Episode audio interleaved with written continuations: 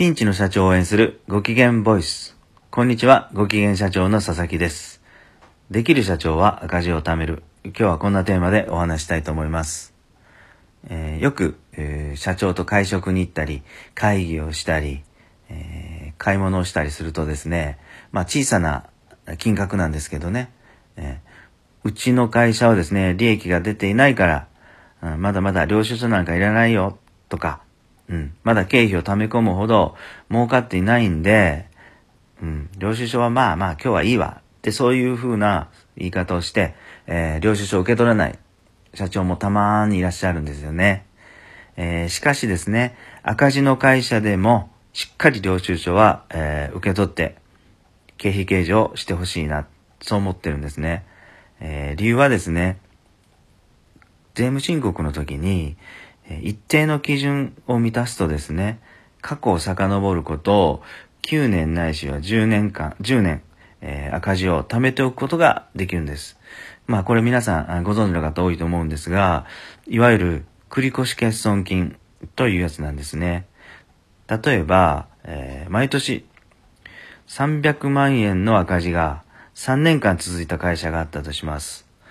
そして、今期4年目にですね、利益が1000万出てしまった。あ、いいことですよね。1000万円出た。えーそういう会社が、過去、赤字、この3年間出た900万円の赤字を、えー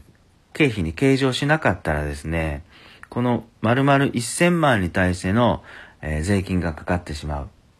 えー例えば税金が、税率が30%だとしたら、えー300万円の、えー税金が、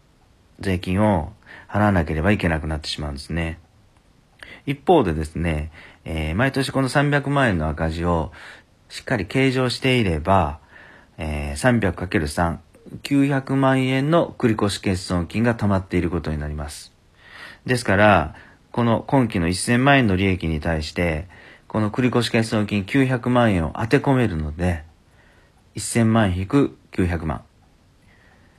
100万円に対して30%の税率がかかることになります。これは30万円ですよね。ですから、えー計上しなかった会社と計上した会社には、えー10倍のですね、うん、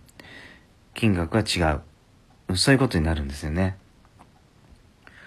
ですからですね、今、赤字だから、領収書をおざなりにするということではなくて、できたらできたらですね、その領収書をもらった裏に、誰々と、こういう会食をしたとか、こういう会議をした。まあ、こういう色分けというか、うん、そういうことも書いておいたら、今後社長の行動にの管理にも、うん、影響が出てくるんだろうな、私はそう思います。ぜひ、えーちっちゃなちっちゃなあコーヒー代や、そういうお金でもですね、えー領収書を受け取って、しっかり、えー赤字でもですね、赤字を溜め込んどいてほしいんですよね。はい。できる経営者は赤字を貯める。今日はこんなテーマでお話ししました。本日も最後まで聞いていただきありがとうございました。